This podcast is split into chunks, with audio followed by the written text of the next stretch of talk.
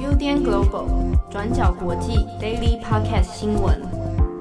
Hello，大家好，欢迎收听 UDN Global 转角国际 Daily Podcast 新闻。我是编辑七号，我是编辑惠仪。今天是二零二一年四月七日，星期三。好，四月七日是台湾的言论自由日。好，那一九八九年四月七号的时候，郑南榕先生呢，为了争取言论自由，后来就呃以自焚的方式呢结束了他的生命哦。好，那言论自由对台湾来说是一个得来不易的，现在看起来理所当然了。大家一定要好好守住，真的是得来不易。没错，不然的话，我们像做这种节目，马上就被抓走了。对，好，OK。那今天四月七号，我们先来讲几个重大的国际新闻哦。第一则，我们先来看一下南韩。南韩在今天呢，是首尔市市长以及釜山市市长的补选。好，那会在最快今天晚上，其实应该结果就会出来了哦。好，那这边也预告一下，在明天的时候，我们的作者杨浅豪啊，韩半岛新闻台的杨浅豪呢，也会提供一篇我们的南韩选举之后的选呃政治情势，还有未来展望等等的分析文章哦，会在转角国际刊出。那今天这个南韩补选呢，其实。诶，因为其实先前是因为共同民主党现在的执政党啊，也是南韩的第一大党文在寅所属的共同民主党呢，两任分别是釜山市市长吴巨敦以及首尔市市长朴元淳哦，他们都因为先后发生了严重的性骚扰的丑闻，好，那吴巨敦辞职了，而朴元淳呢选择了以自杀的方式结束生命哦。好，那这个因为这个政治局势的变化呢，所以才有现在这一次的市长补选。好，那补选现在的基本情势呢，共同民主党方面现在派出了啊，这是在以首尔市长来讲啊，哦，首尔市这边的共同主党所派出的呢是朴映宣啊，朴映宣是之前 MBC 的主播，那也有号称就所谓三星杀手啊，因为他在做新闻工作的时候得到了这样的称号。那在野的阵营呢，则是推出了前首尔市市长吴世勋啊，他现在代表国民力量党来参选啊。先前本来这个共同民主党的朴映宣呢啊，好像民调还也还算不错。不过呢，随着这个 LH 就是草地案的爆发哈，一连串的丑闻等等，现在支持率可以说是直直跌落。那到今天为止。吴世勋已经领先将近要到三十 percent 了，那可以说是以结果来说，没有意外的话，会是由吴世勋来当选，然后打败朴应宣，那也结束在共同民主党这几年在首尔的这个执政哈。好，那我们这边大概谈一下南韩舆论里面现在对这件选举的一些看法哦。呃，因为先前其实共同民主党从二零一八年，大家如果还有印象的话，安溪镇事件，它也是属于共同民主党的，那也是爆发了性丑闻。后来二零二零年的吴巨敦、朴元淳等等哦，那这一系列里面，其实这个对于共同民主党相对自由派的政党来说，其实很多民众是非常的失望的。那除了性丑闻之外，也包含了刚刚讲的草地案。啊，还有其他一连串的在执政期间所发生的民众的不满等等哦，所以其实都让大家的支持率是直直跌落，那甚至有可能开始会往原本的保守阵营去推移哦。好，那这一次的首尔市长选举里面呢，本来共同民主党想说为了挽救因为性丑闻的一连串负面影响，所以推出的候选人代表是以女性朴应轩啊，那作为一个象征。那因为过去其实南韩政治史上地方首长都还没有出现过女性，所以本来想，哎，那借由朴映宣的这个出马啊，说不定可以诶带来一个崭新的形象，那也挽救一下哈力挽狂澜之前的一系列的这个问题哦。那朴映宣因为本身形象其实也不错，而且又有这种还很能干的这样的大众印象哦，但是也没有想到是说他的竞选团队里面就有人是当初涉及到朴元淳。这个性丑闻的当事人之一哦，那哎，他竞选当中还有人是去谴责当初朴元淳性丑闻的被害者，所以在民众之间，他这个争议就越来越大。好，那作为一个女性形象，作为女性代表的朴映宣，结果团队当中却有这样的人选，所以其实对于民众来说是有点无法接受的。好，那首尔市呢，现在是基本上在南韩当中是作为一个进步派的一个指标啦，哦，就是一个阵一个阵营这样子。那如果这一次的选举不应宣没有选上，那是由吴世勋来成为首尔市市长的话呢，那这就是首尔差不多魁违十年以来哦，这个被保守派拿回执政的一次选举了。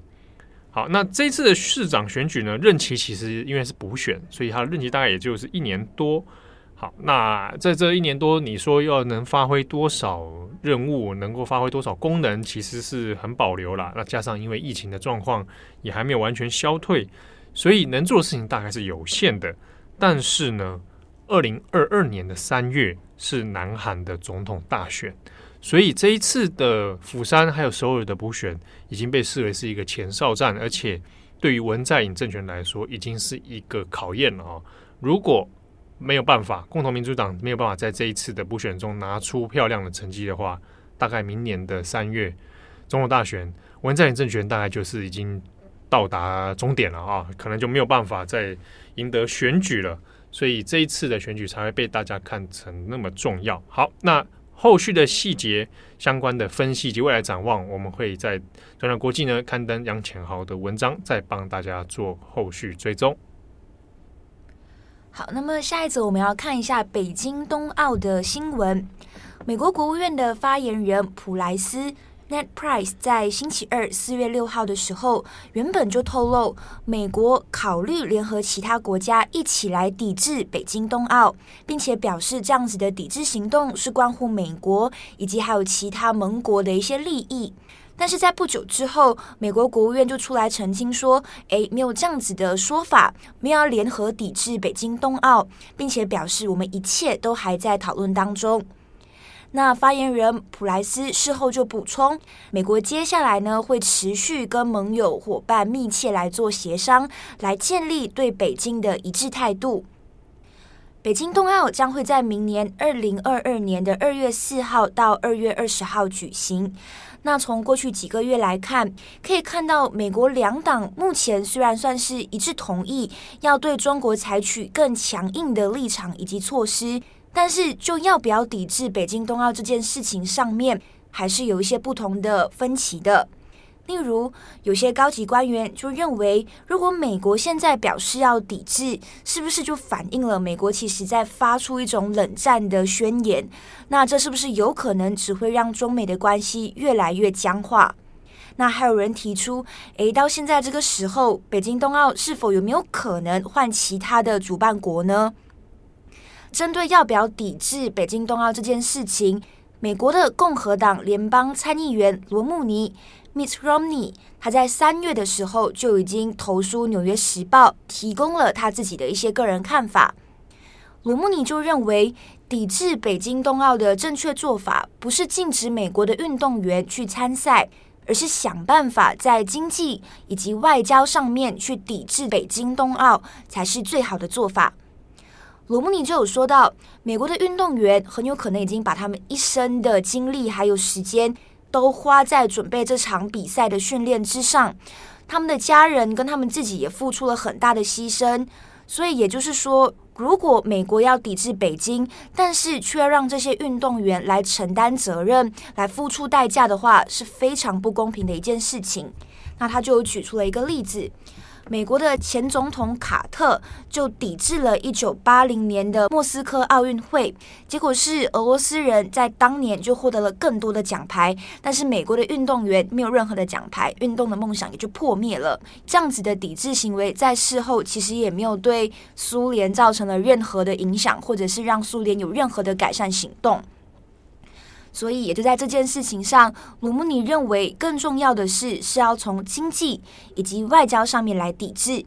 怎么抵制呢？例如，今天到北京冬奥现场的就只可以有美国的运动员跟教练。那美国的民众，你就好好的待在国内，不要到北京冬奥现场，不要为任何中国的饭店啊，或者是餐饮业贡献你的任何收入。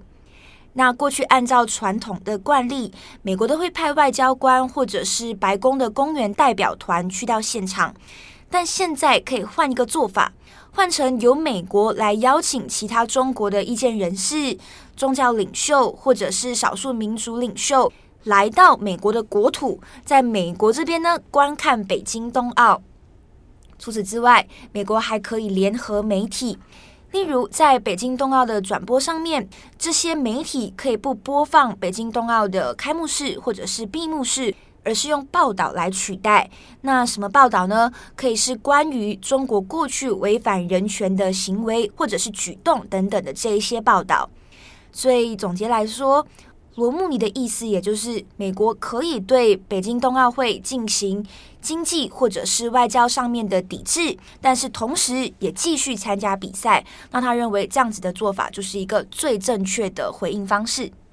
关于这一个。抵制北京冬奥，因为先前其实已经有风声在传嘛，啊，那这一次的当然比较有点进度是说，美国有意愿考虑是不是联合盟友们来做这样的事情啊，所以其实今天像日本方面的媒体，他也有做了蛮大一条在讲这个事情啊，然后就日本的态度而言，当然是呃以日本的外交性格会比较像偏向说啊，如果大家都做了啊，美国带头做了，其他盟友也跟进，那我再跟进啊，然后去做这样东西。但只是说具体而言，怎么抵制，那细节其实都还没有，还其实都还还没有着落啦。那其实刚刚讲到说，Romney 他他提了这几个办法，其实简单来说，它就是一个要点，就是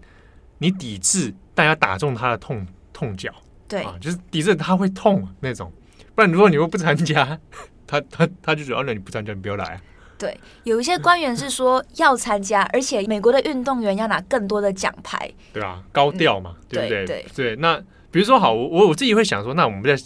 想大胆一点的方式好了。刚刚讲到说是邀请一些异议人士在美国本土看电影，嗯嗯、我是觉得你不如这样子啊，就是组团嘛，教练团。嗯，比如说好了，我们把王丹当这个特别的教练，好，比如说啊，这次的比赛中，我们就要特别邀请到王丹来当顾问，嗯，一起飞去北京，完，反正王丹也不能入境，对不对？啊，然后在北京上被被被不能入境，直接闹大是不是？对对对，就是带王丹去嘛，说啊，很久没回天安门看看了啊，还有也是不能回去的乌尔开西。对不对？乌凯西一直说他想回家，那你们不让他回家，我们带温就开西回去嘛。而且他在新疆，光想想就觉得说好可怕。对，然后你就在美国的率领之下啊，一起去，反正你们最后一定北京不让他入境啊。但我就把这事情变成一个，你看，不又你又不让他们入境了啊？你不是说新疆很赞，你不是说新疆很棒，让他们去看看，让乌尔开心去走走啊，走一走，看一看嘛。照你们的术语是这样讲啊，对，多走走，多看看，说不定人就好了。啊，那 那是不是用这个方式来做一种另一种抵制法？看来只好帮你去信美国国务院，对不对？对，我来我来推荐一下，对，这样子对不对？对，那这这个抵制方式，它就有一定程度上有效果，而且让人觉得很麻烦啊。或者也有人是想说，哎，那是不是去施压赞助商啊？让赞助商，比如比如说去去做一些相应的调整，那或者是说增加某种标语？那因为中国的一种联想能力很强。你不管做什么标语，他都会觉得你是不是在，你是不是在暗示什么？你说五跟一。之之类的，对对对对对，或者 或者你是说呃 Nike 好了，嗯，做打广告嘛，就是 Nike，然后我们就折扣六十四 percent，嗯，啊，就是哎六四天，他们就觉得啊什么？或者是画中国地图，但是没有台湾，没有台湾，对，哎对对，那这是一个广告，然后大家他们就很气，我没有赞助商要做这种麻烦自己的事情啊。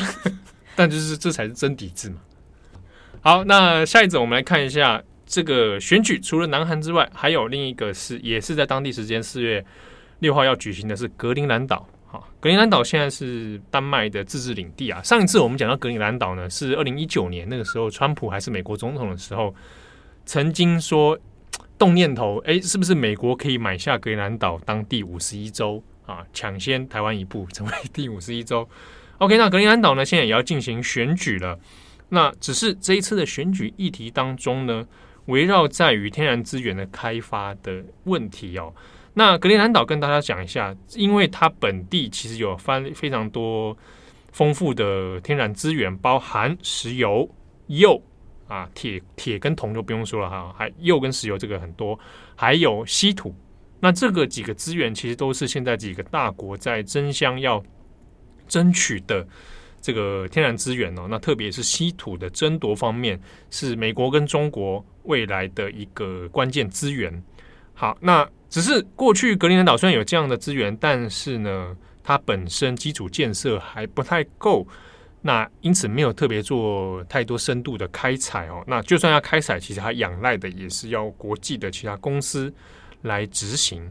那这一次在格陵兰岛的选举当中，就有针对一些开采的问题，那来做辩论。比如说，他们其中在电视辩论里面会被问到的问题啊，那针对一个特定的山区，应不应该开采这个铀的这样的资源？那其中因为这个开采铀的话呢，它要外包给澳大利亚格陵兰矿业公司，哈，但是这间公司呢，它的主要股东之中有是中国的国有企业啊，所以在当地其实就引发了很多的争议啊，到底应不应该做这样的事情？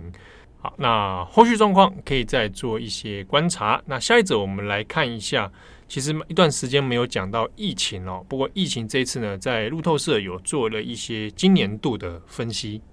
对，路透社呢就有一篇报道是谈到，现在全球的疫情状况有回升的现象。那根据路透社统计，全球因为新冠肺炎死亡的人数，在星期二四月六号的时候，已经突破三百万大关。那路透社会说，全球疫情有回升的状况，是因为在过去一年来，因为病毒死亡的人数在一年多的时间才达到两百多万，但是现在只用了大概三个月的时间，就已经在增加一百万人死亡，来到了三百万的一个总数。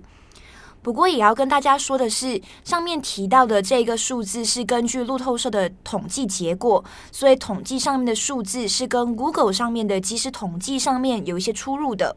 那 Google 目前统计的全球死亡人数是两百八十五万，但是全球的确诊人数已经来到了一亿三千万。那全球疫情状况最严重的国家，目前分别是美国、巴西跟印度。美国的死亡人数已经超过了五十几万人，是全球当中死亡人数最高的国家。但是因为拜登在上任之后，疫苗的接种速度很快，所以美国全国目前已经有三分之一的人口已经接种至少一剂的疫苗，所以美国是有希望可以阻止死亡人数继续攀升的。但是最严重的国家目前是巴西跟印度，平均来看。巴西单日新增的死亡人数已经是全球最高，平均每天至少两千五百人死亡，那状况是相当严重的。尤其巴西的医疗系统现在已经不堪负荷，所以预计死亡人数是很有可能很快就会超越美国了。另一边，印度的状况目前也是医院已经人满为患，印度也是在美国之后单日新增确诊人数破十万的第二个国家。所以总结来说，路透社最后就有提到，到上周日四月四号为止，全球至少有三点七亿的人口，也就是占了全球人口大概四点七五趴的人，已经接种了疫苗。但是同时呢，世界卫生组织 WHO 也呼吁各国捐赠更多的疫苗，然后帮助其他比较贫穷的国家，那一起来达到全球抗疫的这个目标。好的，那以上是今天四月七号的相关新闻。有更多的细节内容，欢迎上网搜寻“转角国际”，可以看我们的网站有很多的深度议题啊。那今天我们没有特别更新的是缅甸方面的进度啊，嗯嗯，那可以参考我们今天出的过去二十四小时，那有关于缅甸赛地的一些新进度讨论，那也欢迎大家。好，那最后这个大家最近心情应该都很沉重。啊，因为泰鲁格号的事情，对，啊，因为刚好又发生在年假第一天嘛，嗯嗯嗯，那个那个泰鲁格好像之前郑红搭过哎，哦，真的，哦，对，还有一次也是去华东的时候，我之前好像也有听我的呃朋友，嗯，他们之前员工旅行好像也是差一点就是要买那一班，哦，就是这一次这一班，对对对，但幸好到最后就是有事，就是到最后没桥拢，到最后就没去了，嗯嗯嗯，就是。这最近看相关新闻会蛮沉，觉得蛮沉重的。但你知道，其实我我已经不看电视新闻了，我连公司都不看了。我我对电视新闻真的受够了，嗯，就是无法。我对台湾的电视新闻基本上是无法接受了。所以你看到最近很多乱象，那些报道乱七八糟，很多是其实都电视新闻做的。嗯，但是我觉得这一次泰鲁格号的事件也有一些就是记者朋友们，嗯，就出来去讲一些现场的状况，对，例如当死者的遗体被移出来的时候，那记者们就把他们的摄影机头全部往后转，然后大家就离开。对对对。对对，这这一点我觉得就已经是进步，因为我看到有人在讨论这个事情，对，就是比起过往啊，好像有有一些已经不一样的地方，嗯，不然以前一定是直接就还跟你入命呢。对对对，对啊。就是到现在看到这样子，我都觉得说，哎，蛮令人蛮蛮令人尊敬，蛮令人感动的。嗯，有有一些不同啊。那我反而是注意外媒怎么报这个事，因为外媒那阵子好多，嗯、不要光是日本啊，就是 BBC BBC 都做第一条嘛，而且还有后续追踪报道。嗯，对啊，我会看他们，哎，他们他们怎么看这个事情的？对啊，然后还有美国也有几家做嘛，我还特别去看一下中国怎么看。嗯，但还好中国算四平八稳啊。我看网友的反应也四平八稳的，所以就还好。我也没想说，因为我预期会看见的好像是比较恶毒的内容，然后但我看起来整体来说，中国的还还算中规中矩，在这件事情上的报道。当然，我不知道台湾有没有有没有接收到习近平有跟大家问好哦？是吗？嗯，习近平有特别发一个质问 泰鲁格号这事件，但那个我想没有人看到。哎，好像在台湾的新闻或者是舆论里面没有看到这件事情。啊，那我觉得还算正常，还好没有不会有人大大爆特爆，啊，说啊中国会跟你慰问，那搞得像我们是一神一样。嗯，对啊。